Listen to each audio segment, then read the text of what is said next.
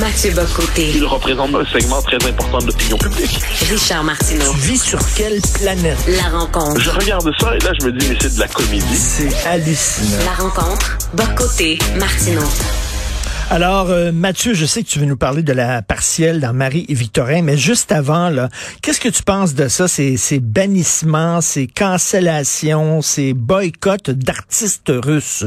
Alors, euh, il y a un pianiste qui devait jouer à la place des arts et on dit non, vous pourrez pas jouer parce que vous êtes russe. Le gars, il a jamais pris de position pro-Poutine, rien. Rien parce qu'il est russe, on dit non. Il me semble que la culture, ça devrait euh, réunir les peuples, les rassembler et pas les diviser. Non, je trouve que c'est une preuve de, manque d'intelligence de notre part. C'est-à-dire que frapper l'État russe, frapper Vladimir Poutine, frapper les oligarques, très bien, ça va de soi. C'est, le, type de sanction qu'on est prêt à prendre comme civilisation, comme société, pour euh, lutter contre l'invasion en Ukraine. Mais on ne cesse de répéter que si euh, que nous ne sommes pas en guerre avec la Russie et encore moins avec le peuple russe. Ben oui. S'il suffit désormais d'être russe pour euh, subir les sanctions qu'on doit faire subir au, au gouvernement euh, gouvernement russe, aux autorités russes, ben c'est qu'on bascule dans le pire des amalgames. C'est comme si après le 11 septembre, on avait décidé de punir euh, tous les musulmans euh, du monde occidental. C'est comme si après, euh, on peut faire la, on peut faire une série de listes. c'est comme si après, la, on décidait de punir tous les Italiens pour la mafia, tous les Siciliens pour la mafia, puis on peut faire une longue liste de propos semblables. C'est absolument insensé. C'est-à-dire punir à la rigueur, à la rigueur. Imaginons les fédérations sportives si elles dépendent de l'État. Tu sais, on peut imaginer des situations plus subtiles. Mais cette espèce de principe comme quoi tout ce qui est russe périra, je trouve que c'est idiot euh, et c'est dangereux et c'est une logique de persécution. Il y a une différence entre les individus et, et l'État. J'ajoute qu'on s'en est beaucoup voulu en Amérique du Nord d'avoir, par exemple, au moment de la Deuxième Guerre, on s'en est, est pris aux Japonais, par exemple, aux citoyens japonais, et euh, qu'on voyait comme des agents potentiels de l'Empire euh, ben oui. de l'Empire japonais. Bon, après coup, on s'en est excusé, on s'en est voulu. Je ne suis pas certain qu'aujourd'hui, s'en prendre aux Russes individuellement, soit la solution pardonne-moi, pour répondre à une politique, à la politique d'invasion, la politique belliqueuse de, de Moscou. Mais ça, c'est cette distinction élémentaire qu'on savait pourtant faire quand il y avait, par exemple, des attentats islamistes, en disant pas d'amalgame, pas d'amalgame, pas d'amalgame. Là, apparemment, l'amalgame est autorisé, permis et même recommandé. J'ai même lu quelque part deux choses. Hein. C'est plutôt c'est anecdotique, mais c'est amusant que les chats russes, j'espère pas que c'est pas oui, c'est vrai, c'est vrai. me envoyé, les chats russes ont été bannis de concours internationaux de félins. Bon, j'ai d'abord cru que c'était une fake news, non, donc les chats russes seront punis pour leur réciter. Et, et ensuite, dans à l'université de Milan, je crois, on a voulu cesser d'enseigner Dostoïevski dans un cours. Ben Pourquoi? Parce que, parce que russe. Et ensuite, l'argument donné, c'était, oui, mais c'est que Dostoïevski était à l'origine un socialiste, mais c'est devenu un nationaliste. Et son nationalisme euh, slavophile est à l'origine notamment des, des, mesures actuelles de l'État russe. Donc, on peut euh, bannir Dostoïevski. Ben. Il y a eu une réaction. La, les, les, gens ont dit, mais vous êtes fous. Je pense qu'ils ont dû dire à la version italienne, mais vous êtes fous ciboires. mais, euh, mais, mais chose certaine, on voit qu'il y a une part de démesure en ce moment, mais moi, j'y vois l'effet j'y vois l'effet des, puis c'est pas on met tout sur le dos des réseaux sociaux, mais on a souvent raison de le faire. Il y a une telle hystérisation des consciences, quel que soit le sujet, que quand en plus c'est un vrai sujet comme l'invasion d'un pays, quand c'est une invasion, quand c'est une guerre d'agression, eh bien le besoin de faire quelque chose, le désir de faire quelque chose est tel que l'esprit de démesure s'empare de nous. Pour certains, ils vont s'en prendre. Euh, regarde, chez nous, c'est un restaurant, je pense à Drummond ou à Valleyfield, non à, pas à Valleyfield, à Drummond ou à Victoriaville, qui a changé le nom de la Poutine pour protester contre. Ben euh, donc ça devient la frite, euh, frite fromage sauce. Là, on aurait envie de leur dire un instant, Poutine est né après la Poutine. Donc pourrions-nous conserver l'originalité du plat, mais le désir de faire quelque chose pousse à la sottise. Il me semble que des sanctions ciblées qui ciblent Poutine, qui semblent des ciblent les oligarques, qui cherchent à asphyxier le régime russe parce que c'est le c'est l'objectif en ce moment. Ça, c'est des objectifs, c'est politique. Décider de persécuter euh, Monsieur euh, Off quelque chose qui habiterait dans nos villes, euh, je trouve que c'est une bêtise sans nom. On est à deux doigts d'interdire les montagnes russes. Dans les parcs Oui, oui, oui. Et, et, dans les émotions, et dans les émotions. Alors, non, mais ça, c'est, mais ça, ça c'est, c'est pour ça que le, le besoin, la, la névrose des réseaux sociaux, c'est-à-dire ce besoin de, on a tous besoin d'être toujours dans l'action. C'est la, c'est la diplomatie à l'heure Twitter. C'est une espèce d'hystérisation des passions. Ce besoin de faire des signes ostentatoires de vertu. C'est, c'est lassant, c'est lassant. Il y a une espèce de boutade qui circule en ce moment comme quoi on va rebaptiser guerre épais par opération technico-militaire épais, ça c'est à Moscou, parce que le, le mot était, faut dire, dans, la presse russe en ce moment, le mot guerre était, est proscrit pour parler de la situation.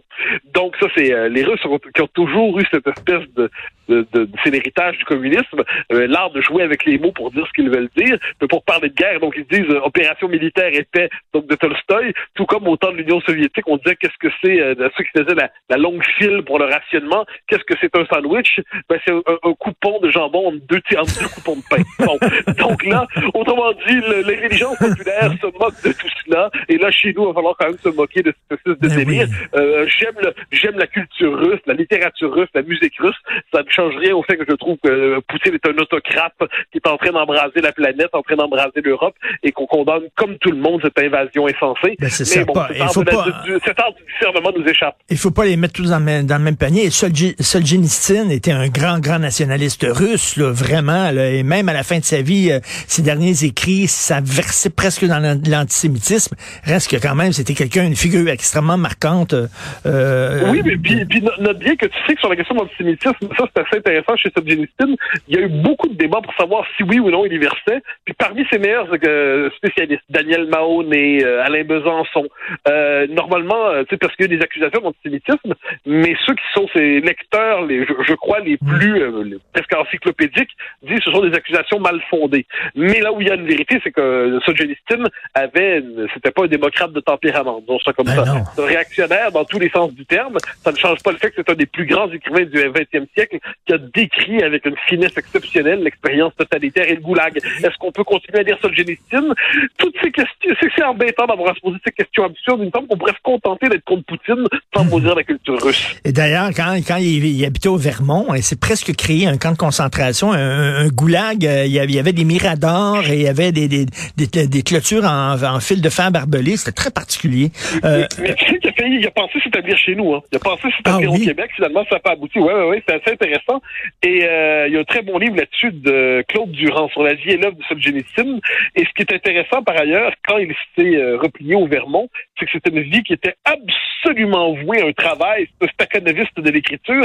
Et on peut trouver sur YouTube, je crois, le formidable entretien qu'avait réalisé avec lui Bernard Euh, donc hein? directement dans sa maison au Vermont. Je pense que ça dure 45-50 minutes, j'avais regardé ça.